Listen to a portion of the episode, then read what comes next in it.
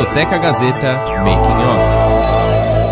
Professor, e como que estão as aulas aí nesse período aí? Tá rolando as aulas online aí na? Sim, sim, desde o ano passado, né? Iniciaremos o quarto semestre de aulas online, né? Uhum. Então, Tivemos que até o final do ano, certamente teremos aulas online. Uhum. Pelo menos as minhas, né? Com certeza. Pelo menos em relação às aulas, a gente conseguiu, eu acho que eu cheguei numa solução boa, né? A vantagem do áudio também é um pouco essa, né? Dá para você trabalhar, deu para conversar com os alunos sobre e até passar instruções sobre o uso de programas de edição de som. Então eles têm produzido muita coisa, na verdade. Eu estou muito feliz com, com, com o retorno deles. Legal. E essa vivência, né? Que é o real é isso, né? Às vezes tem muita produção que você faz à distância mesmo, né? As pessoas têm tido seu home studio, né? O áudio, ele uhum. se adaptou rapidamente, né? Principalmente porque vivemos a era do podcast, né? Isso se acentuou com a pandemia, então as pessoas estão mais, vamos dizer, preparadas para soluções para isso, né? Para produzir áudio à distância. Mais ou menos o que nós estamos fazendo agora. Ótimo. Pô, legal. Parabéns pela sua participação também lá no, no Hit Parade, lá com o Hélio, né? Foi muito 10. Lá, inclusive, a semana passada é, houve reapresentação também. Vira e mexe estão reapresentando. Né? Que bom. É um elucidador, muito bacana, hein? Uhum. Muito bom, beleza. Bora lá? Podemos, agora podemos, né? Ok, vamos lá. Agora entrei porque eu quis entrar. Sabe o que acontece? O que acontece é o seguinte, eu já tô numa idade. Olha, bicho, isso aqui não saiu. Ó, vamos de novo, essa partezinha aqui. Gente... Mas sim, eu juro, porque eu não, eu não tô nem sabendo mais aqui. A história da música nacional e internacional. Sounds like you have sort of a crush on Paul McCartney. Yes, that's... Discoteca Gazeta. Muito bem, começando mais um Discoteca Gazeta pela sua Rádio Gazeta Online. Estamos aqui, né, também no canal do YouTube, youtube.com barra Rádio Gazeta On e também nas redes sociais, Facebook, Instagram, Twitter. Você procura a gente pelo Rádio Gazeta On e acompanha todos os trabalhos feitos também pelos alunos da Faculdade Casper Libero, os monitores aqui da Rádio Gazeta, da produtora, tem uma edição extra, tem bastante coisa que a gente vai gerando aqui para você toda semana aqui na radiogazetaonline.com.br. Tudo bem, Márcio? Tudo jóia? Tudo bem, Robertinho, como é que você vai? Tranquilo. Tá tranquilo. Hoje uma participação especial aqui no Discoteca Gazeta pela Rádio Gazeta Online, Robertinho. É verdade, né? A gente sempre falando aqui de música, né? É, livros que também falam sobre música. E eu, eu tenho um carinho muito especial por esse nosso próximo convidado, né, Márcio? Porque Isso. ele foi o convidado do meu TCC aqui na Faculdade Casper Libre. A gente foi. falou sobre a, a indústria fonográfica, então foi muito bacana mesmo.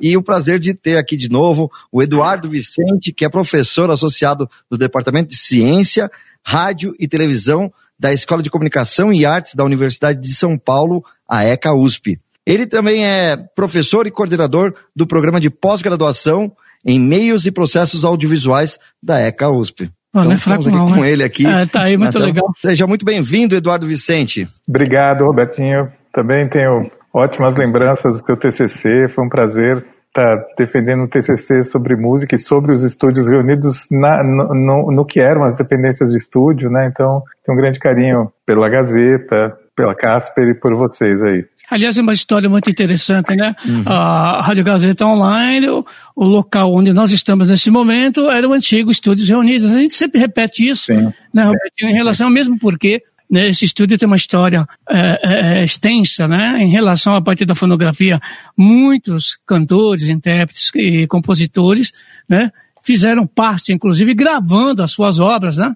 Fonográfica aqui nesse estúdio. Grandes Não sucessos, só, né? Exato, exatamente. Uhum. Isso sem falar, a gente pode pincelar aqui, uhum. falar assim, Benito de Paula também, uhum. os grandes cantores da década de 70 e principalmente também os cantores brasileiros que gravavam em inglês. Muitos sucessos saíram uhum. daqui desse estúdio que, sai ainda, né? é, né? Porque sai. tem os alunos. É, tem os alunos, quem sabe, aí volta aí o pessoal, né? E volta aí trazendo os novos hits aí da música nacional e internacional, assim, é o Discoteca Gazeta, né, Exatamente. Roberto? Estamos de volta, então, aqui Vamos lá. no mesmo espaço do estúdio Sim. reunido.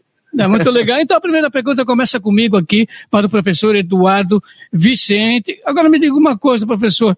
Em termos de, de evolução das mídias fonográficas, né? Eu digo assim, em termos do, do, do LP, do CD, do DVD, do streams. É, é, qual a, o maior impacto positivo e negativo também, tanto para o consumidor quanto para a indústria, a indústria fonográfica, né, no caso. Bom, você diz impacto ao longo da história, desde o início, mais ou menos, ou assim? Isso, ou mais essa fase mais digital, assim? É, tanto essa fase, inclusive, desde o começo, e agora ah. também, principalmente dos streams então, também, né?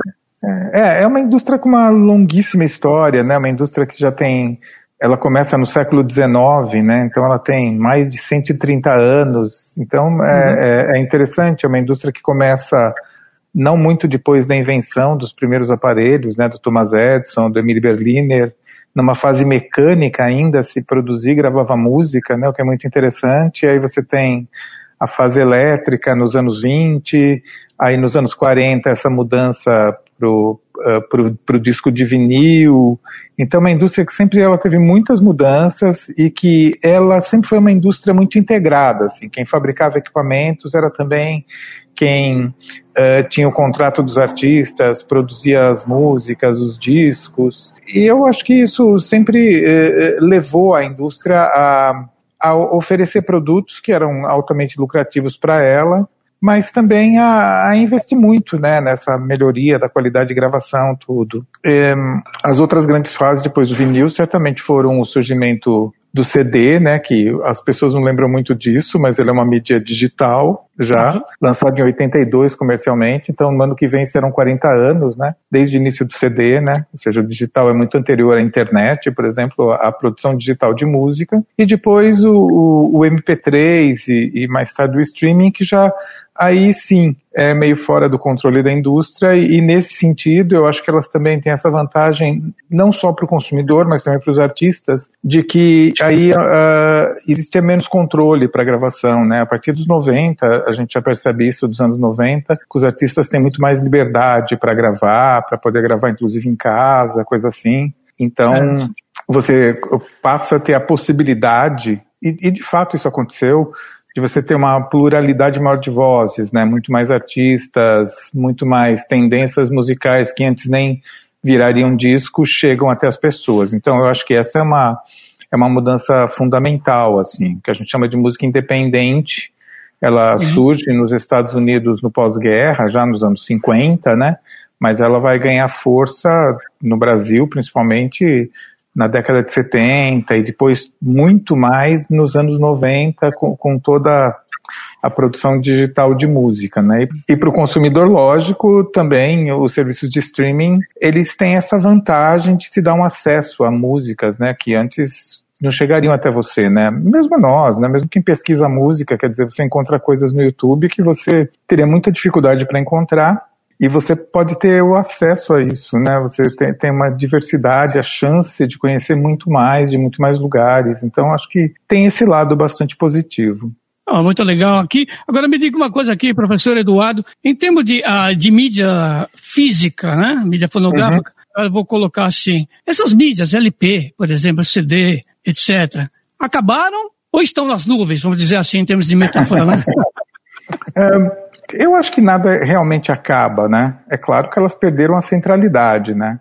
Claro que a gente uhum. não pode comparar, né? Falam em volta do vinil, mas lógico, não é uma volta, é um outro vinil, é um outro uso. Eu gosto muito do vinil, né? Um dos grandes lembranças que eu tenho também do seu TCC é que você fez uma gravação em vinil com as nossas vozes, o que foi incrível.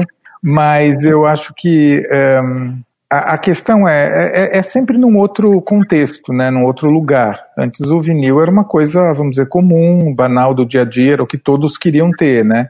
Hoje o vinil é uma coisa que tem essa excepcionalidade, né, tem esse traço de artesanal, tem isso de ter também uh, a ideia de uma memória, né, de um, de um elemento físico, né, de algo que você possa guardar também como um objeto, né, de, de, de culto, um objeto de, de recordação e que te liga aquele artista, aquela música, aquele momento. Então as mídias continuam, as fitas cassetes também, que eu acho uma mídia super interessante, também uhum. elas têm sido usadas, né? Em alguns países elas também tiveram um revival. Então as coisas estão por aí. A, a, a, desmaterialização, né? É, ela sempre tem esse perigo, né? De que se as coisas estão na internet, elas estão, mas elas podem deixar de estar, né? Tem muita, teve uma época que se falava muito que os blogs de, de determinados pesquisadores ou entusiastas tinham todas as músicas, então para que você ter os discos? Só que esses blogs foram desaparecendo, foram sendo perseguidos, o acesso à música na internet ficou muito mais limitado, então sempre tem esse perigo, né? Se por um lado dá a impressão de que tudo está na internet, por outro lado isso não é verdade, né? E uhum. às vezes o que você está preservando no vinil pode em algum momento ser a única versão disponível daquela música, né? Então, Entendi. eu acho importante a gente também dar valor a esses objetos e, e, e às mídias físicas, né? Porque elas também têm é, esse aspecto da permanência, né? Da preservação.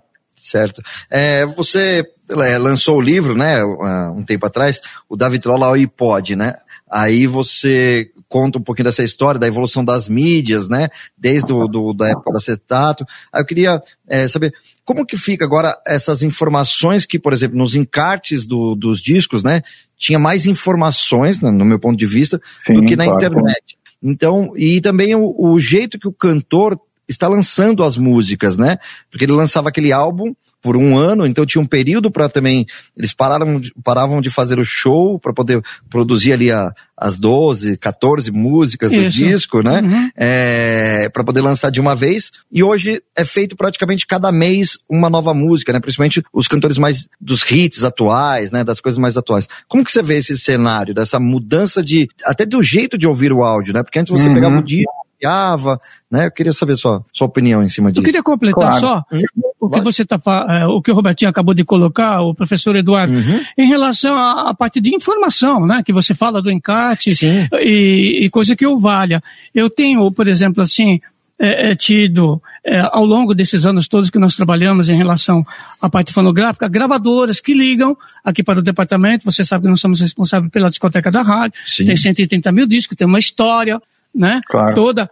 Sendo que, o que que acontece? A própria gravadora, ela pede informação em relação a um fonograma que pertence a ela, mas ela não tem uhum. essa informação. Tá uhum. Isso acontece muito. Não, e como em, em escritórios de representação também, que fazem esse tipo de comportamento uhum. em relação à discoteca da Rádio Gazeta. É só complementando. Assim. Não, super importante isso. E eu, eu, é um pouco o que eu falei, né? A gente precisa ter esse carinho, esse cuidado com as mídias físicas. As pessoas, eu acho que muita gente se arrependeu de ter se, de, de, de ter, sei lá, dispensado seus discos, algo assim. Teve um momento em que parecia uma tendência importante de liberar espaço e tudo mais, e no fim é isso essa informação se perde. Essas gravadoras têm histórias um pouco tumultuadas, né? Uma gravadora foi comprada por outra, que foi comprada por outra, que foi comprada por outra. Então os arquivos também se perderam. Às vezes as próprias gravações originais se perderam. Há muitas uhum. gravações do Brasil das quais certamente ninguém tem a fita original. Né? Sim. Você procura talvez uma, um, um, disco, um vinil de melhor qualidade, assim, para a partir daí fazer algo. Nos Estados Unidos, alguns anos atrás, também um incêndio, acho que na Califórnia, destruiu as matrizes de centenas de milhares de músicas, assim. Então, é, você tem perdas nesse cenário. É, essa questão dos encartes é uma questão super importante. A própria transição, né, para quem não é tão jovem como é meu caso. Eu me lembro também que o, quando nós tivemos a passagem do vinil para o CD, teve essa reclamação de muita gente, assim, falando isso, como os CDs eles não tinham, não traziam tantas informações quanto os vinis traziam, né? Que tinha um espaço maior na capa, tinha mais arte, tinha mais dados, os CDs, de modo geral, começaram a lançar coletâneas, sem nenhuma informação sobre as músicas. E quem, né, como eu, gostava também de ter essa informação, quem foi que fez o arranjo, quem estava tocando flauta em determinada faixa, isso fazia muita falta. E, e, e sim, essas informações de fato se perderam, as plataformas de streaming também, elas não têm nenhuma preocupação maior com isso, né? Existem Discogs, né? Existem alguma algumas plataformas que tentam trazer mais informações sobre isso, mas essa é uma área ainda muito, muito pouco coberta, né? Especialmente uh, no Brasil, né? Embora você tenha algumas iniciativas assim na internet, né? como Discos do Brasil. Você tem alguns sites que, que te dão esses dados, mas lógico, essa é uma questão super importante.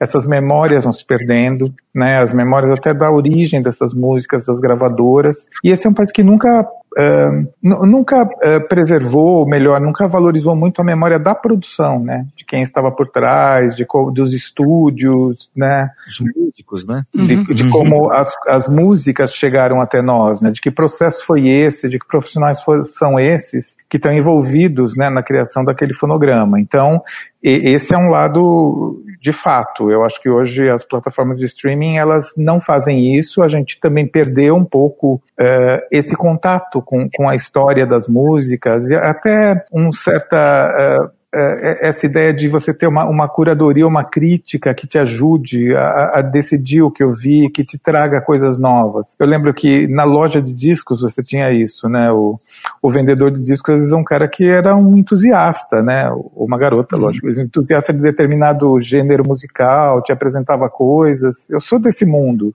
de ter comprado coisas por recomendações de lojistas. Você também tinha uma crítica musical muito mais presente, que te ajudava nisso. Então, eu acho que para quem gosta de música, existe uma certa perda de informação que, que ela incomoda, assim. Sobre os artistas, a questão dos lançamentos, eu, eu concordo, lógico, que o sistema mudou, né? Se a gente voltar algumas décadas, principalmente no mercado norte-americano, uma banda antes de lançar um álbum começava a lançar singles, né? É, que é o que a gente chamava de discos compactos aqui. Então você uhum. lançava um, dois compactos com as músicas que já seriam as músicas de trabalho daquele LP. E esses singles, né, eles tocavam naquelas máquinas de, de, de, de discos, né, nas Wurlitzer, naquelas máquinas que tinham em, em, bares, né, a pessoa botava uma moedinha e escolhia a música. Isso era uma maneira, e também já tocava nas rádios, era uma maneira de você estar tá já promovendo o que seria o lançamento do LP, né? Onde você teria aquelas músicas de sucesso e as outras músicas do artista que você queria conhecer. Hoje, esse sistema, a ideia do álbum, ela está novamente, vamos dizer, em crise, né?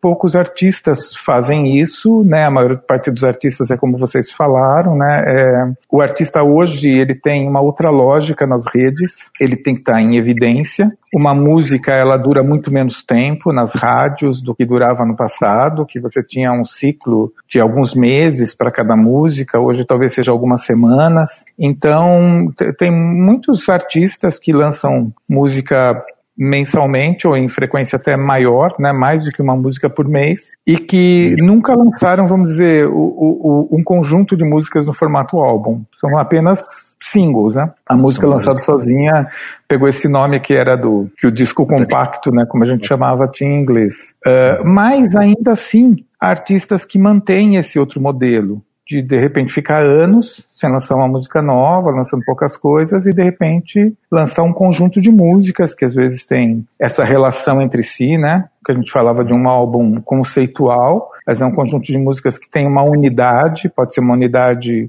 até temática, ou pode ser o que alguns chamam de um álbum visual, que vai ter um conjunto de músicas, com um conjunto de clipes. Então, é, é claro que as coisas mudam. Eu não estou deixando de concordar com isso. É claro que hoje uh, a lógica é outra, a lógica é de você lançar uma música que faça sucesso e que renove esse sucesso a cada semana, a cada poucas semanas, né, e se renovem, vão se, se alternando. Esse sucesso pode ser da música, esse sucesso pode ser da parte visual, que hoje também ganhou uma grande importância, né, muitos artistas, se você pensar no funk, em certos gêneros, eles não pensam em lançar uma música que não tem um clipe. A questão da relação entre música e imagem, ela ganhou um peso gigantesco. Mas o que eu quero mostrar, o que eu gosto de dizer é que apesar de todas essas mudanças, não se pode dizer que ainda não exista a possibilidade, né, para o artista de estar tá pensando nessa ideia de um álbum ela ainda existe. No passado costumava se dizer, né, que o, o, single, né, o compacto, a música, né, você vendia música, então, e tinha muitas músicas que a gente chamava de one hit wonder, né, aquela música que, que, que fez muito sucesso, mas que ninguém lembra quem cantou, qual era a banda, e que esse sucesso nunca mais se repetiu para aquele artista. Mas hoje certamente ainda temos muitos one hit wonder, né, por aí, mas talvez mais do que há uns anos atrás, mas ainda existe essa coisa de, de do, do, artista, né, do artista tentar valorizar a sua produção de outro modo, né. Então, se o single vendia música, né, e, e, e, e buscava um sucesso que podia não se repetir, o, a ideia do álbum, né, que a gente chamava de LP nos tempos do vinil, era vender o artista, assim, né, é tentar apresentar músicas que nem todas elas eram músicas que estourariam na rádio, né, algumas eram músicas mais difíceis, que você ouvia algumas vezes o disco para se acostumar, para aprender a gostar daquela música. Eu acho que isso ainda em algum nível existe, assim, para diversos artistas, né. É, hoje várias escolhas são possíveis, né.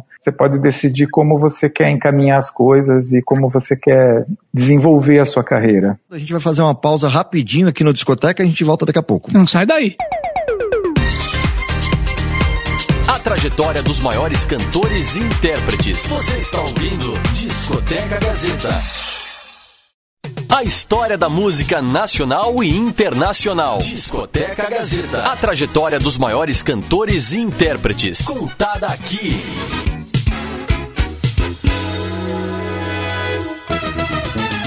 Tá, estamos de volta aqui no Discoteca Gazeta. Hoje um bate-papo muito legal com o Eduardo Vicente, né, Márcio? Ah, com certeza, né, Roberto? Uhum. Tem uma grande projeção no meio fonográfico, esse livro que ele escreveu aí para todo mundo, né? Vamos abrir esse bloco com música, Márcio? Vamos lá? Chico Buarque, Baticum. Discoteca Gazeta.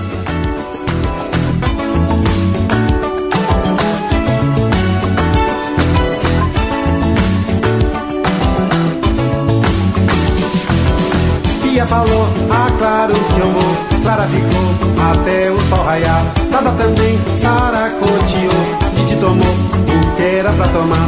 Ainda bem, Isa me arrumou. Um barco bom pra gente chegar lá. Lelê também foi apreciou. O bate lá na beira do mar. Aquela noite tinha do bom e do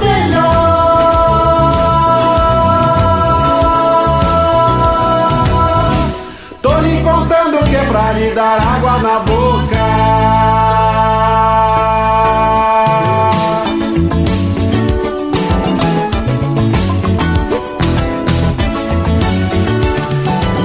Veio Mané da consolação, veio Barão de lá do Ceará.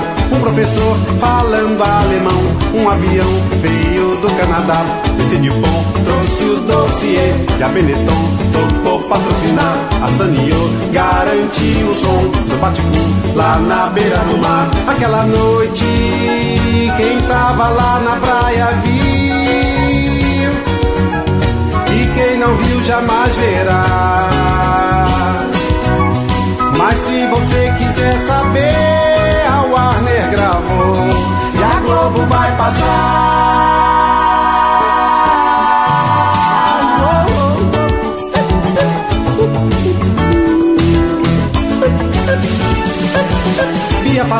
Ah claro que eu vou. Clara ficou até o sol raiar. Dada também, Sara coteou. Didi tomou o que era pra tomar. Isso é que é, Pepsi chegou.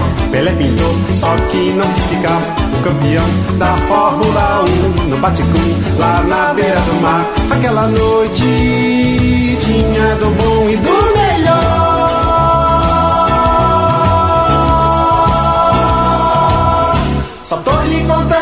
Pra lhe dar água na boca.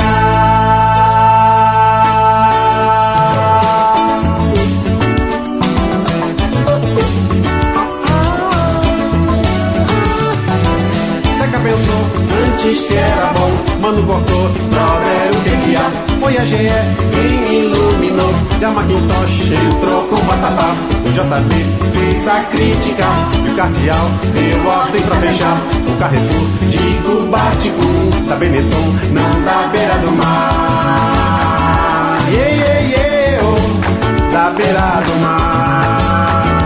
Yeah, yeah, yeah, oh, da beira do mar. Yeah, yeah, yeah, oh, da beira do mar. Yeah, yeah, yeah, oh, da beira do mar. Daí você ouviu Chico Buarque, Baticum, aqui no Discoteca Gazeta. Tem aquela classificação, né, que o pessoal falava muito, né, Márcio? Hum. Do lado B do disco, é, né? B, isso. Que é aquela situação daquela não é o, o hit que tá tocando na, na, na, na, rádio, mas às vezes é uma versão diferente, um jeito diferente daquele artista é, cantar ou expor ali a sua, o seu trabalho artístico, né? O lado B às vezes tinha essa, essa conotação, né? Esse, esse jeito de falar, olha, não é aquela música de sucesso ali no, uhum. no caso, na, nas rádios, mas particularmente, às vezes tem uma letra bonita, uma melodia, participação de alguém, né? Uma versão. É, mas é, é né? interessante né? também que existem alguns fenômenos, né? Relacionados à parte da música. Por exemplo, uhum. a gente pode colocar aqui é o caso do Hit, né? o cantor Hit, que fez parte do Vimana uhum. também. Quando ele lançou o disco pela, pela Sebastian, antiga uhum. Sebastian, Stone, estourou todas as faixas. Ele Sim. sai primeiro com compacto, né? Que é Menina uhum. Veneno, e depois todas as faixas uhum. estouraram. É uma coisa difícil, né? Uhum. Hildon, cantor Hilda, mesma coisa. Né? É interessante essas coisas que acontecem. O que se deve isso, hein, professor Eduardo? Qual é a receita de alguém fazer tanto sucesso de vez só? Seria ótimo se eu soubesse a resposta, não? Mas antigamente, por exemplo, assim, não era gravadora, é, existia alguns, é, o pessoal chamava de programadores chatos. Não, não é essa faixa que a gente vai tocar, não é. Tocar, não, vamos, né? é não vamos tocar essa música de trabalho, não é essa aqui. Que a Quem rádio sabe? vai lançar, né? É uma hipótese, né? Uhum, Quem sabe? Também, né? Será que seria? Qual, qual, a conotação disso, né? Uhum. Em relação a fazer e estourar diversos álbuns aí, uhum. da música popular brasileira principalmente. Né? Uhum. Eu tenho uma, uma pergunta aqui também, até relacionado nessa, nessa situação de é, o lançamento, que era do álbum, que a gente estava comentando aqui, uhum. e, e, as músicas por faixas, né? Atualmente, né, professor, no, no, nesse período que a gente está de pandemia, as pessoas têm produzido também um conteúdo em casa, né? Isso, isso. Porque a claro. internet permitiu isso, né? O músico está num, num, outro país ou numa outra cidade, faz uma melodia, manda para o outro que vai fazer a, a música, né? Isso também facilitou né? Querendo ou não, a, a, esse período da pandemia, antes já disso já acontecia, mas agora mais ainda, né? Todo mundo abraçou de fazer as suas produções em casa e aproveita e já grava até o, o videoclipe para as plataformas de vídeo, né? É, como você enxerga esse, esse novo jeito da gravação? Porque até agora a gente estava falando mais na divulgação, no consumo, né, do, da, da, da música. E fazer a música, né? Esse novo jeito. Não precisa de tanto, tanta estrutura, né? De, de um estúdio, porque hoje as ferramentas do computador já auxilia, né? Na, uhum. na grande uhum. qualidade do áudio. Como você enxerga essa novo, esse novo jeito de fazer música? Então, eu diria que esse jeito ele começa, vamos dizer, é, já na segunda metade dos anos 80 para países mais desenvolvidos e nos anos 90 no Brasil ele está muito presente, né? A gente chamava de home studio, né? Você ter o seu estúdio em casa. Então, uh, foram as tecnologias digitais, né? A tecnologia digital da música para produzir música. É, na segunda metade dos anos 80, você já tem os recursos. Eles chamavam isso de sistema MIDI. Você não precisava ter um computador, mas você tinha equipamentos que conversavam entre si. Você já tinha o sampler, já tinha essa possibilidade de você ter uh, sons sintetizados, né? De você não precisava ter alguém que tocasse violino. Você podia pôr violino na música a partir desses sons que estavam uh, programados, assim. E isso, lógico, ele foi teve um desenvolvimento imenso desde então. Então, uh, isso se tornou hoje um recurso fundamental, assim, mesmo para tudo, né? Música de cinema, hoje você pode compor uma trilha para um filme com uma orquestra sem ter uma orquestra, na verdade, sem ter um estúdio grande, onde você precisa gravar uma orquestra. Então isso mudou radicalmente a maneira como se faz músicas, permitiu que, principalmente a partir dos anos 90, a gente começasse a ouvir instrumentos que eram muito pouco convencionais na música, e acima de tudo deu essa oportunidade para as pessoas produzirem a música em casa, né? Mesmo que você não tocasse um instrumento, você podia, a partir desses equipamentos, desses computadores, sintetizadores, né, uh, tá produzindo essa, essa, essa música de outras maneiras. Isso foi, eu acho que é uma mudança incrível no mundo da música, né? O rap, o funk brasileiro, eles devem muito a esse tipo de, de recurso para produzir. E ele, sem dúvida, é algo que permitiu que muita gente se expressasse através da música, mesmo sem ter um conhecimento tão formal, né? Quer dizer, você pode produzir um, um concerto, né, um arranjo com uma orquestra sem necessariamente conhecer as notas musicais tudo mais. Isso é uma, é uma grande, grande mudança da história da música. Eu diria que essa, para mim, ela é a mudança mais fundamental desses tempos, assim, sobre a, o fazer musical. E é claro que isso, agora com a pandemia, se intensificou ainda mais, né? E as pessoas até desenvolveram uh, recursos interessantes que até já existiam antes, mas de você poder uh, fazer o contrário, né? Em vez de você sozinho fazer sua música em casa, de você poder produzir uma música com a participação de muitas pessoas, de lugares diferentes, de países diferentes, né? Cada um gravar a sua participação e você consegue reunir isso, né? A gente tem visto muitos vídeos assim, né? Numa fase Talvez no ano passado isso tenha sido mais comum na pandemia, talvez as pessoas tenham cansado depois porque isso dá trabalho, de dar um isolado, mas fazer uma, uma produção coletiva de música, um coral em que cada um dos participantes estava em sua casa, e isso tudo é trabalhoso, né? Você não consegue fazer isso em tempo real, tem um atraso, né? Então cada um tem que gravar sua participação e você edita depois. Mas os meios digitais permitiram isso, né? De você tanto trazer esses sons de instrumentos que foram tocados no passado, como reunir pessoas numa única apresentação. Eu acho que esse é um, é um universo muito, muito fascinante assim para a música e permitiu a abertura do mundo musical, né, da capacidade da, de produzir música para muita gente nova e interessante. Eu fico imaginando o Michael Jackson produzindo o We Are The World, né? Nos dias de hoje, né? Cada um num lugar. Enfim. Nós estamos aqui com o professor Eduardo Vicente, no Discoteca hum. Gazeta, pela rádio Gazeta Online. Professor, me diga uma coisa. Hoje em dia você praticamente não tem mais gravadora nacional. Né? Na verdade, uhum exista um monopólio, por quê? O que, que aconteceu é, em relação às gravadoras nacionais? Você tem hoje a antiga Copacabana, né, que depois Sim. foi para a Sony, né? A Sony depois ela foi usufruída pela Universal, né? Você tem a Continental Chantecler também, né, que é a Altama uhum. que tanto representou, Continental tanto representou a Warner, né, distribuía o selo Warner aqui no Brasil, né? E depois ela foi comprada também, né? Comprada pela Warner. É, uhum. pela Warner, né? Sim o que faz com que essas gravadoras não se mantenham, né, as nacionais, engolidas, né, vamos dizer assim, pelas multinacionais, no caso? não é tão simples de explicar isso, né? Uh, vamos dizer assim, o que a gente chama de gravadoras multinacionais, elas estão no Brasil desde o início, né? Tem, na, na década de 1910, né? Acho que em 1913 você tem a instalação dessa primeira, de, da, da Odeon, que depois seria parte da EMI, que foi acho que a primeira gravação internacional que chega no Brasil. A uhum. Columbia, que era CBS, que virou Sony, chega nos anos 20. Acho que a, a RCA, que depois virou BMG, que também agora é parte da Sony nos anos 30. Então você tinha essas gravadoras internacionais eh, se instalando no Brasil desde aquela época.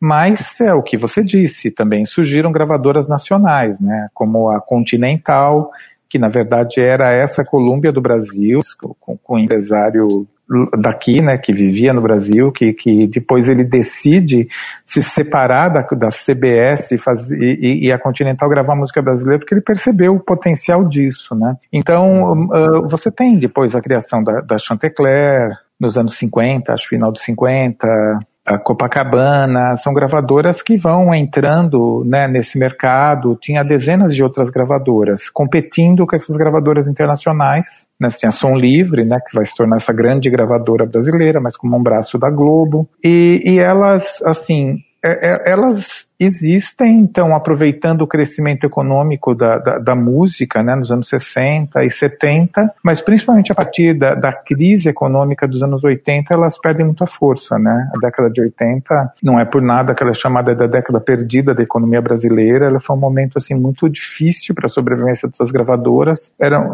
foram muitas crises, então todo esse mercado nacional, ele foi realmente engolido. Né? E aí nos anos 90 nós temos um ressurgimento através de muitas gravadoras independentes. Nos anos 90 você vai ter centenas de gravadoras novas surgindo, né? Algumas de pequeno porte, outras nem tanto. É o período que vai surgir a Biscoito Fino, que está aí até agora, a Trama, a Atração Fonográfica, grandes eh, eh, gravadoras de, de, de, atuação muito importante, assim, que também tiveram um papel relevante eh, para trazer novos artistas para o conhecimento do público, né? Mas aí também a crise da indústria fonográfica aí não era tanto uma crise da economia brasileira, mas essa crise do setor, ela foi muito prejudicial para essas gravadoras. Mas eu acho que o que a gente tem acima de tudo é uma mudança assim que tem a ver com o que a gente falou agora sobre as pessoas gravarem em casa, né? Isso, como eu disse, nos anos 90 estava começando. Então, hoje, vamos dizer, o centro do negócio não é gravar música, Então elas não são mais gravadoras. O centro do negócio é promover músicas,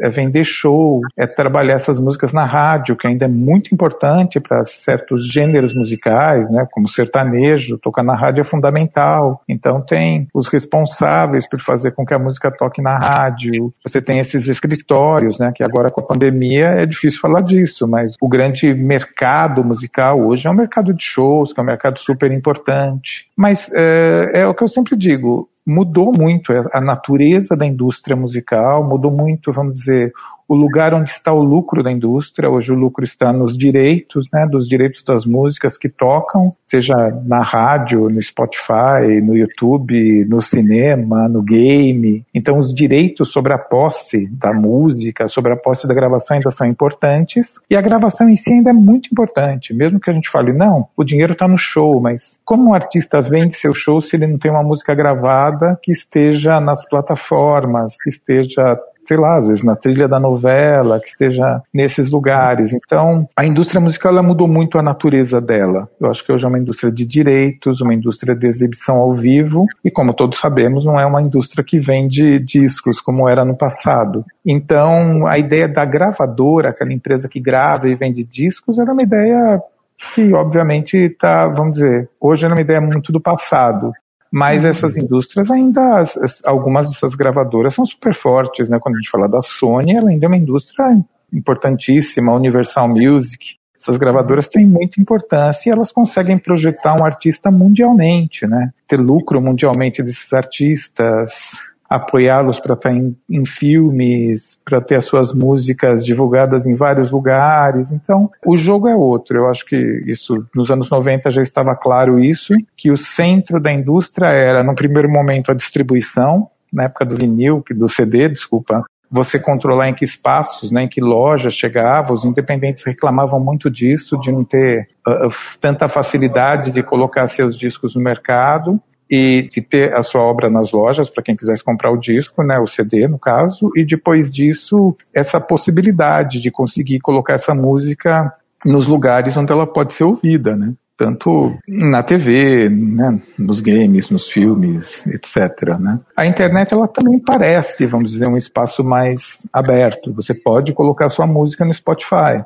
você pode colocar sua música no YouTube, mas é claro que embora existam fenômenos assim das pessoas irem viralizando aquilo e aquilo se tornar conhecido por isso, é, há também toda essa alavancagem assim profissional, né, de você ter recursos para conseguir fazer com que aquele artista se destaque. Então, embora a gente fale as gravadoras perderam seu poder, elas não são mais indústrias que vendem disco, é um fato.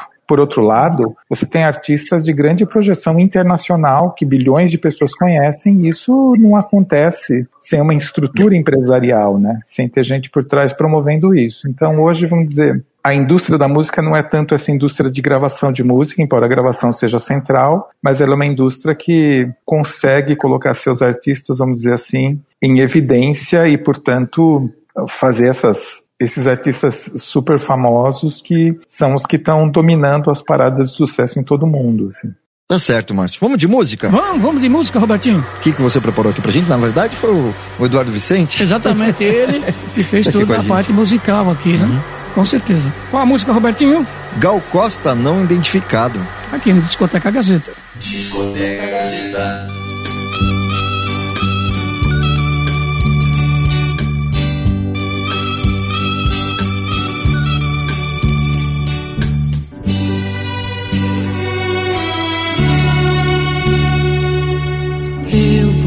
Fazer uma canção pra ela, uma canção singela brasileira para lançar depois do carnaval. Eu vou fazer um iê, iê, iê romântico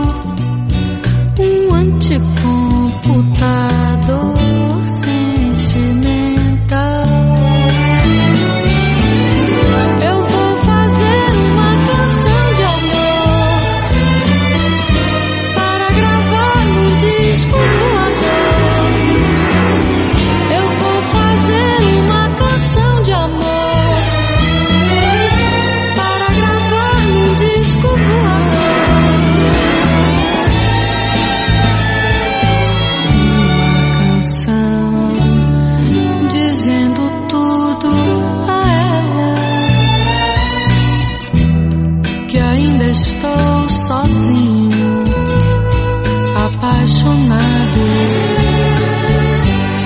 Para lançar no espaço sideral.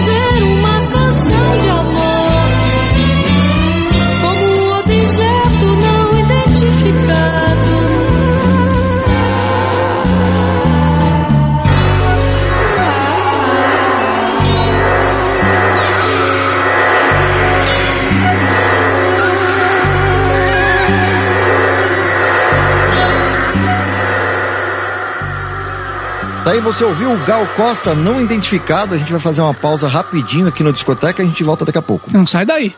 3, 2, 1. A trajetória dos maiores cantores e intérpretes. Você está ouvindo Discoteca Gazeta. A história da música nacional e internacional. Discoteca Gazeta. A trajetória dos maiores cantores e intérpretes. Contada aqui.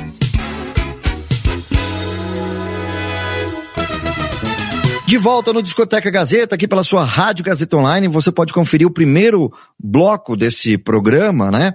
Ou você que está ouvindo pelo podcast, no nosso YouTube, youtube.com barra Rádio Gazeta Online, para você, procura lá como Discoteca Gazeta, você vai acompanhar é, essa entrevista, esse bate-papo, com, é um bate-papo, né, Márcio? Não é um- uma entrevista, é um bate-papo. É um bate-papo, mesmo. né? Um Conteúdo, sarau, um né? sarau. Um sarau sobre a indústria fonográfica brasileira, sempre a gente trazendo esse tema da música aqui, que é muito bacana. Mas vamos de música? Vamos, vamos de música, participação especial aqui no Discoteca Gazeta de hoje, um dos precursores do Clube da Esquina, Milton Nascimento. Canções e momentos. Discoteca Gazeta.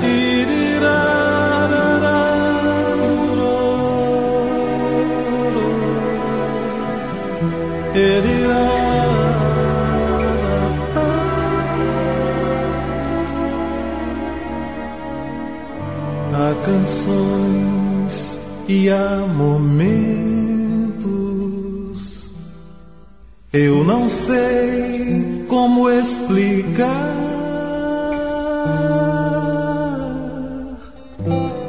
Em que a voz é um instrumento que eu não posso controlar. Ela vai ao infinito, ela amarra a todos nós. E é um só sentimento na plateia e na voz.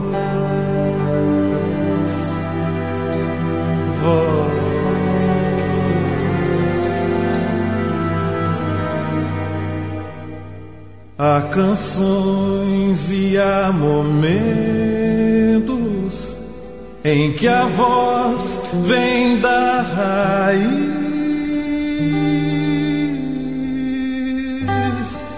Eu não sei se é quando triste ou se quando sou feliz. Eu só sei que há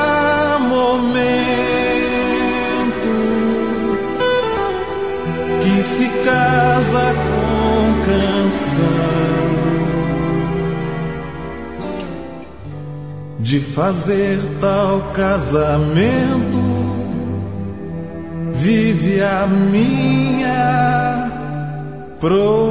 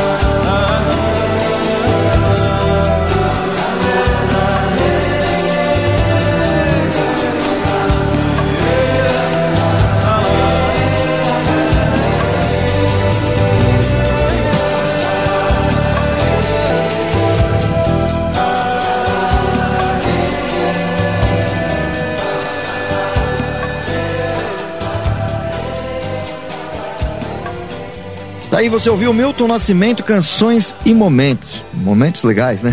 Aqui. Sucesso, né? Absoluto. Vamos lá. Uhum. Bom, deixa eu falar sobre o lado B da colocação do professor aqui agora.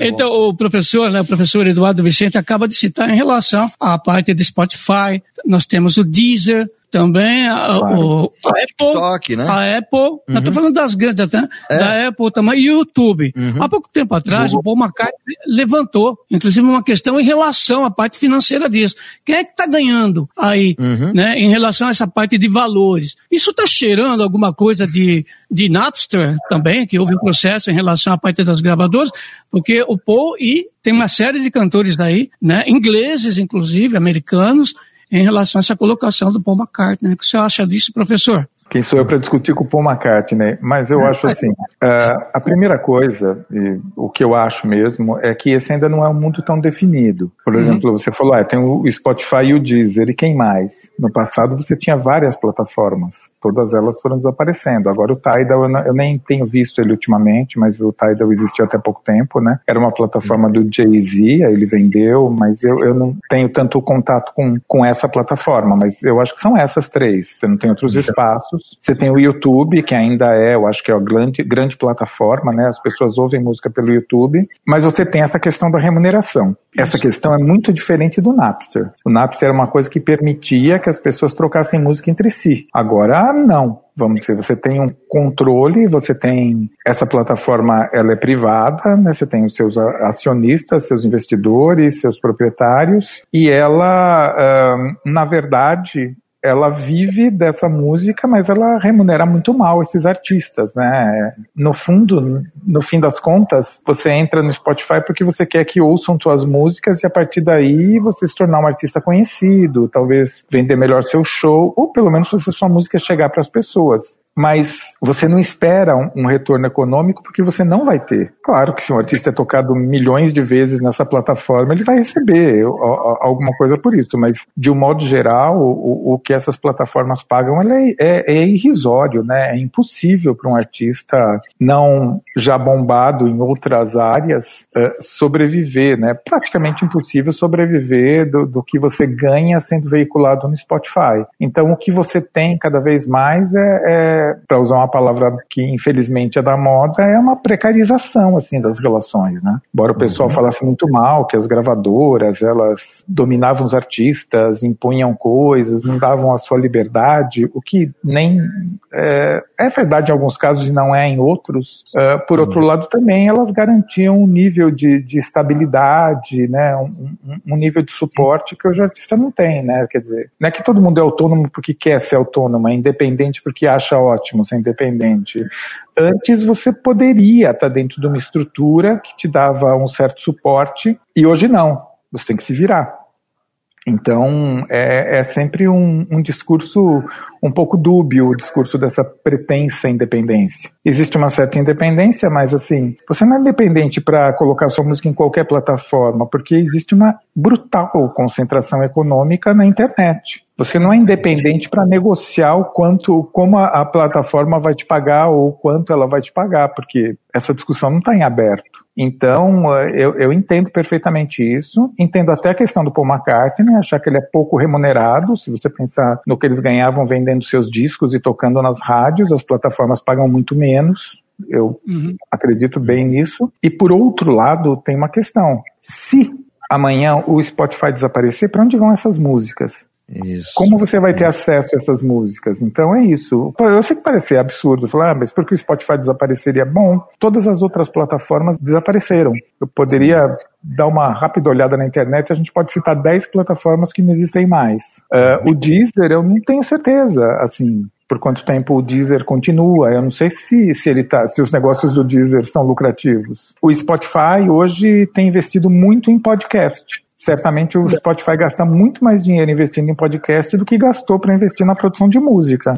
Aliás, acho que o Spotify jamais gastou um centavo na produção de música, mas gasta centenas de milhões de dólares investindo em podcasts porque, sei lá, é um produto sobre o qual ele tem mais controle. Ele não é dono das músicas, as músicas são das gravadoras, são dos artistas. Então é uma relação complexa, tem muita coisa no Spotify, mas também tem muita coisa que não tem no Spotify. As discografias estão incompletas, você não tem acesso a bastante coisa da, das obras de determinados artistas, quase nada de certos artistas. Então a gente também não pode achar que esse é um mundo perfeito, né? Acho que é meio complicado isso. Claro, é importante, você tem acesso, como eu disse, o YouTube uh, nos ajuda, né? Assim, tem muita coisa lá, nos ajuda porque pessoas em algum momento decidiram colocar aquilo no YouTube e felizmente são coisas que não, não derrubaram ainda. Mas pode ter música lá que perfeitamente o YouTube amanhã pode derrubar e você também não vai ter, né? Então, é, é, eu acho que ainda é um, é um mundo precário,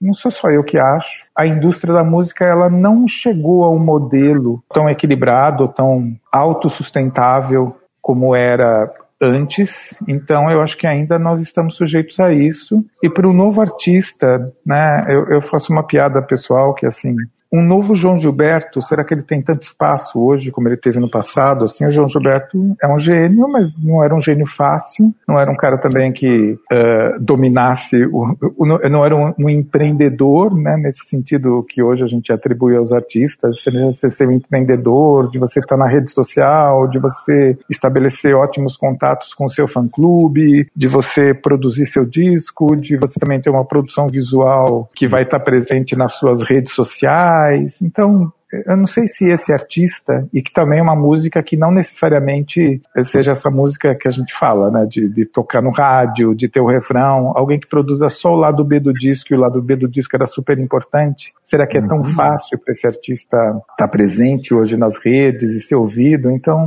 não quero ser, eu não sou saudosista, né? Eu não quero ser também catastrofista, né? Nada longe disso, mas eu só quero dizer que a gente também não pode achar que nós chegamos numa estrutura que é linda, maravilhosa e que ótimo, todas as músicas estão lá, todo mundo tem acesso, todos os artistas podem contar suas histórias e gravar, divulgar suas músicas. Não é assim tão simples.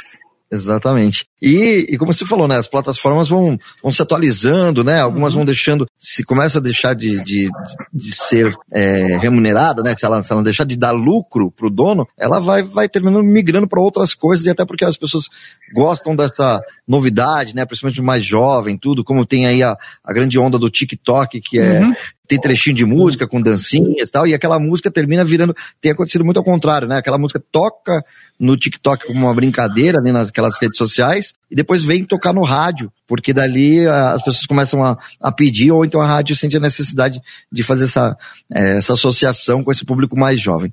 Olha, tá muito bom o nosso bate-papo, mas passa rápido. Aqui Meu Deus. Teria muito mais perguntas. É, questão de festivais também, né, que aconteciam Nossa, antigamente. Coisas, né? Muita coisa aqui que a gente estava preparando aqui para falar, mas nosso tempo está curto. Hum. Então, vou passar aqui para o professor fazer suas considerações finais e divulgar aí onde a gente encontra o livro, Exatamente, né? Exatamente, né? Um livro, aliás, eu li, muito bom, hein? Uhum. Ótimo, hein? Ah, obrigado.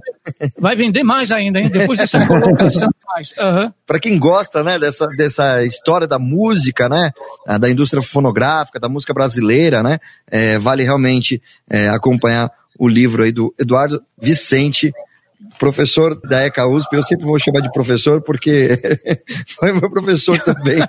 Claro. a gente aqui nas indicações aqui, né? Então, suas considerações finais, por gentileza. Bom, em primeiro lugar, é uma honra e uma alegria estar com vocês, agradeço. Não sei se eu me estendi demais em algumas respostas, né? E o tempo passou também por isso, mas é porque a gente se empolga. E eu não estou vendo vocês, assim, pela plataforma, então espero não ter trocado nomes.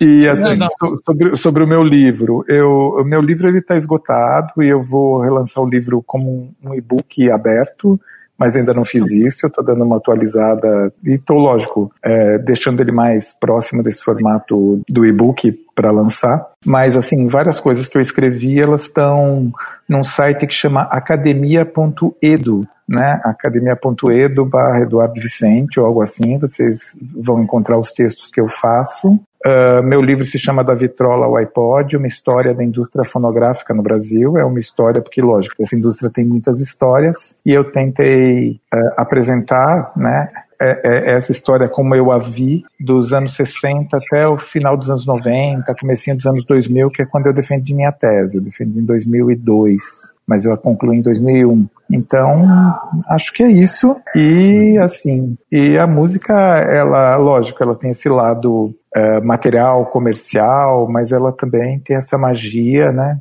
Ela, ela traz esses sentimentos, ela nos coloca em outros lugares, né? As músicas viraram as trilhas sonoras das nossas vidas, né? Não dá para pensar na nossa vida sem música. Então eu gosto também de, de lembrar disso, que embora a gente fale disso, né? Dessa parte tecnológica, comercial, é, lógico que a gente está falando de algo que vai além de tudo isso, né? Muito bom. Muito legal, muito obrigado pela participação especial, aliás, muito uhum. enriquecedor né, para os ouvintes da Discoteca Gazeta, pela Rádio Gazeta Online. Obrigado mesmo, professor. E teremos com certeza uma segunda edição. E ah, sim. Junto ao professor, porque o tempo é curto, né? Uhum. E o assunto é longo. É longo. É longo, é longuíssimo. Vamos falar mais, sim. Rende bastante, né? Então eu quero agradecer a você acompanhou a gente também aqui no, na Rádio Gazeta Online e também no nosso canal no YouTube. Fico aqui é, mais um programa registrado do Discoteca Gazeta. Na semana que vem a gente volta com muito mais para você que está ligado aqui na mesma plataforma e no mesmo horário. Obrigado então, Eduardo. Obrigado, Márcio. Estamos aqui, né, encerrando a Discoteca Gazeta de hoje. Com qual música a gente vai encerrar esse programa, então?